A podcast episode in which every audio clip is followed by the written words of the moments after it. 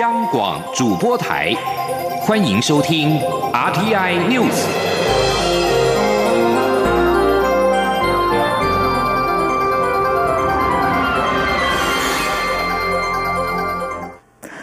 各位好，我是张旭华，欢迎收听这节央广主播台提供给您的 RTI News。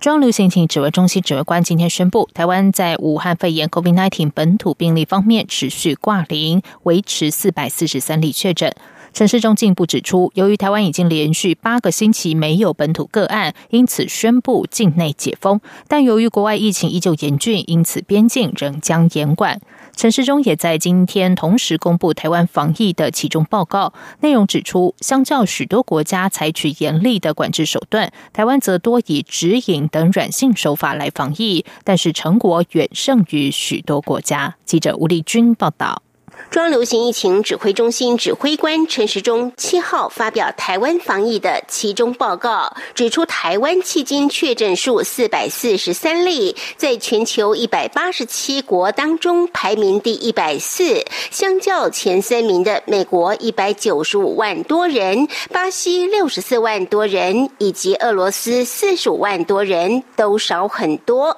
至于每百万人确诊数，台湾也只有十八点八人。排名第一百六十八，远低于第一名的卡达两万六千多人。以封闭指数与疫情相较，虽然许多国家都寄出多项强制规定，包括边境外出集会和营业全面管制，但巴西、俄罗斯、西班牙、法国及意大利等欧美地区，即使严管仍无法止住疫情。新加坡疫情则是在近。其有上升的趋势，只有越南因此在疫情控制上表现的比台湾好。陈时中说：“所以整体这里面表现大概越南是比台湾好，不管它总病例的数目也比我们少，那它每百万人的确诊数也比我们少，不过它用的方式相对就非常的严格。所以我常常在讲说，我们用比较软性的方式也可以达到这样硬性的一个效果。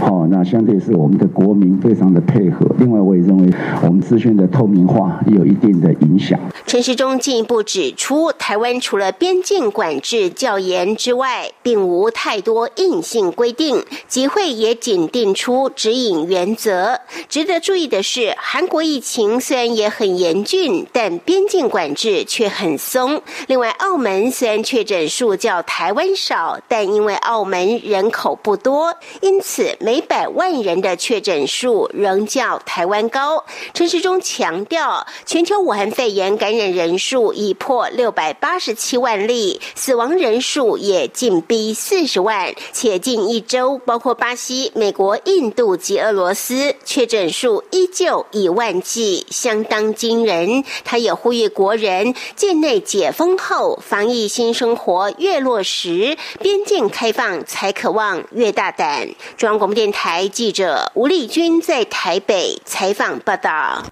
中央流行疫情指挥中心今天推出了 COVID-19 台湾防疫关键决策网，记录台湾从武汉肺炎疫情发生之初到成为全世界防疫的模范生，这五个多月来的每个关键时刻做出的重要决策。除了让国人能够更加了解政府抗疫的过程，也希望将台湾防疫的模式分享给全世界。请听吴丽君的报道。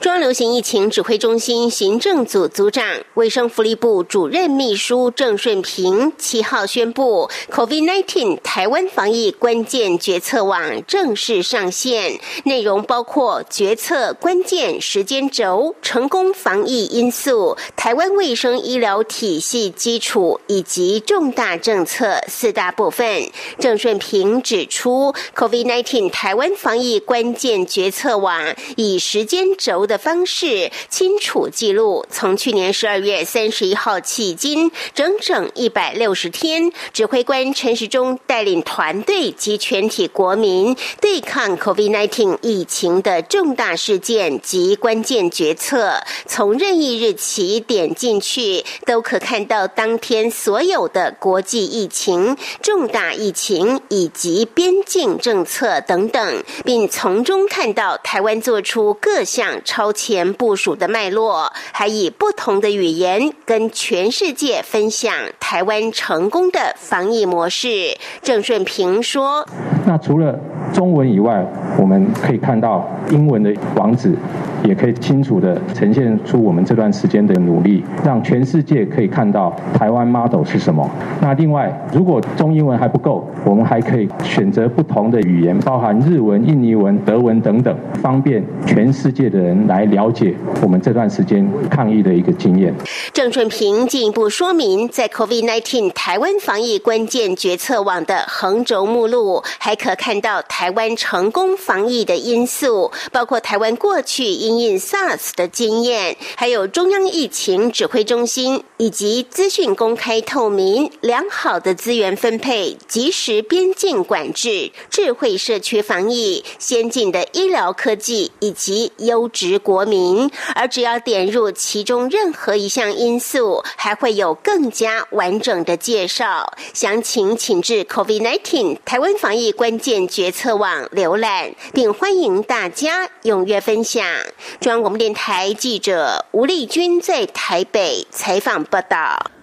接下来关心的是，针对高雄市长韩国瑜罢免案通过，台北市长柯文哲今天受访时表示，尊重高雄市民的选择。他呼吁台湾社会要冷静面对，不要扩大事端。新北市长何友谊也表示遗憾，但尊重。他也对高雄市议会议长许坤元坠楼身亡表示震惊、不舍和难过。记者杨文君报道。罢韩案通过，台北市长、民众党主席柯文哲受访时表示，对选举结果表达尊重，这也是台湾民主政治成熟的地方，尊重高雄市民的选择。他说：“虽然是台湾政治史上第一次县县市首长被罢免，但是因我讲讲闽南话，临时还办一样，这种面对这种很特殊的事件发生过后，应该是先。”大家先冷静一下，先想一下，到底到到底这这件事情对什么台湾社会将来的影响是什么？至于后续高雄市长补选，柯文哲指出，民众党目前没有安排谁选，也没有计划。他认为选议员还可以，选市长赢的机会不大，最多只是表达政治理念。就算白蓝合作，也只是嘴巴讲讲，都没有讨论。新北市长侯友谊受访时也表示遗憾，但尊重。他说，韩国瑜也有带着团队努力把市政防汛防疫做好，希望韩国瑜和他的团队们不要气馁。如果再有机会为国家社会做事，再一起加油。针对高雄市议会议长许坤元坠楼身亡，柯文哲表示，他除了对亡者表达哀悼及对家属表达安慰外，也要呼吁台湾社会面对这种事情要冷静，不要扩大事端。侯友谊则表示，这个消息令人震惊、不舍跟难过。中央广播电台记者杨文君台北采访报道。高雄市议长许坤元坠楼身亡，却有政治人物在网络上说风凉话。国民党主席江启臣今天再度南下，他受访时指出，对于外界的一些恶意揣测以及没有同理心的发言，他感到不可思议，而且愤怒。请听杨文军的报道。高雄市长韩国瑜罢免案通过，高雄市议长许坤元在得知后表达难过与遗憾。事隔不到三小时，就被发现从住家十七楼坠楼身亡。意外发生后，网络上不少揣测说法引起各界议论，尤其一些政治人物还说起风凉话，遭外界批评。国民党主席江启臣七号上午南下到高雄市立殡仪馆，他受访时指出，许坤元生病挂念的一直还是高。雄也一再提醒高雄不能走回头路。事件发生后，他感到震惊、难过，非常不舍。对于外界的一些恶意揣测以及没有同理心的发言，他感到不可思议且愤怒，呼吁政治人物的一言一行要对社会负责，勿在此时与任何人伤口撒盐。他说：“台湾人民心中绝对有一把尺来看待这些事情。”所以我也希望所有的政治，尤其是政治人物，你的一言一行都要对这个社会负责，不要在这个时候在任何人的伤口上面撒盐巴。江启臣说：“选举罢免已经结束，希望悲剧到此为止，呼吁大家冷静理性思考高雄未来的发展。”他也允诺，国民党一定会努力延续市长、议长对高雄的情感和关心。中央广播电台记者杨文军报道。中央气象局表示，今天受到锋面南移到台湾北部海域附近的影响，因此全台各地一直到明天的天气都不稳定。中央气象局也在晚间发出了大雨和豪雨特报，提醒南投、花莲地区还有嘉义山区有局部大雨或豪雨发生的几率，而台中以北、宜兰地区、云岭和南部山区有局部大雨发生的几率。气象局预估，这道封面将会影响台湾两天，全台各地，尤其西半部和东北部地区，天气都将转趋不稳定。气象预报员陈建安说。因此，在这两天的话，在台湾的西半部地区以及东北部地区，可能会有短暂阵雨或者是雷雨的状况。那其他地区的话，雨量也会偏多，午后降雨几率也会增加。那其中在各地的山区，中午过后是有局部大雨发生几率，提醒大家外出一定要携带雨具备用。不过，从九号起，封面又会重新北抬到长江流域一带，一直到下个周末，台湾附近都会转吹偏西南风到偏南风，而且水汽不多。除了东半部地区会有一些局部短暂阵雨，西半部山区中午过后也会有一些局部短暂雷阵雨之外，各地大都是多云到晴，气温稳居三十一度以上。尤其是大台北地区、中南部地区还有东南侧，依旧上看三十四、三十五度。在外电消息方面，数千名以色列民众六号晚间在以国第二大城特拉维夫进行示威，反对政府打算并吞已经遭到占领的约旦河西岸部分地区的计划。这场集会活动由左翼非政府组织和政党发起，示威民众挥舞以色列和巴勒斯坦旗帜，手持标语反对占领约旦河西岸以及可能并吞其部分土地。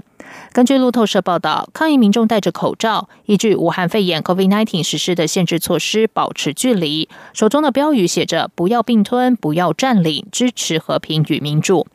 美国总统川普在今年年初公布充满争议的中东计划，允许以色列并吞约旦河西岸犹太屯垦和其他战略要地。以色列总统尼坦雅胡日前和中间派政治联盟蓝白联盟领袖甘茨达成共组联合政府的协议。根据协议的一部分，尼坦雅胡最快可能在七月一号将川普的计划交付内阁和国会寻求背书。这项计划也设想巴勒斯坦建国，但领土不但减少，也没有满足巴勒斯坦人将首都设在东耶路撒冷的诉求。巴勒斯坦已经断然拒绝这项计划。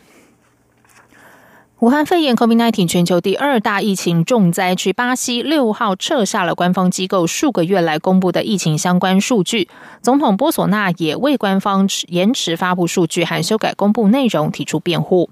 路透社报道，巴西卫生部六号将各州各市这几个月来随时间记录下来的疫情资讯全部移除。卫生部也停止提供确诊总人数和病故总人数。巴西确诊总人数截至六号突破六十七万两千人，仅次美国。死亡人数本周也已经超越意大利，来到将近三万六千人。波索纳在推特上说：“累积数据并没有办法反映出这个国家目前的实际情况。”他还说，当局正在采取其他作为来改善病例和确诊通报机制。波索纳洛为了淡化疫情威胁，找来军方人员取代卫生部医疗专家，并反对为防堵疫情而实施全国封锁措施。波索纳洛和卫生部都没有说明将官方网站上疫情数据撤下的原因。该网站原本是追踪巴西疫情的重要公开来源，不过网页五号被撤下，六号重新上传新版面，只提供了零碎的资讯。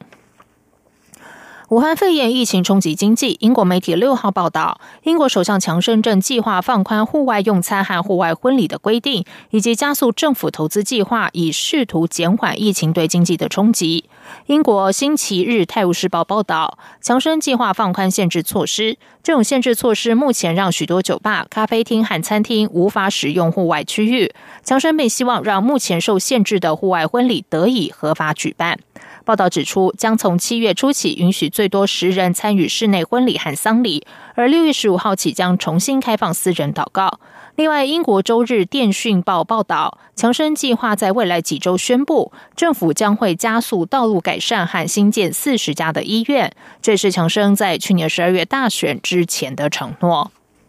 以上，央广主播台，谢谢收听，这里是中央广播电台台湾之音。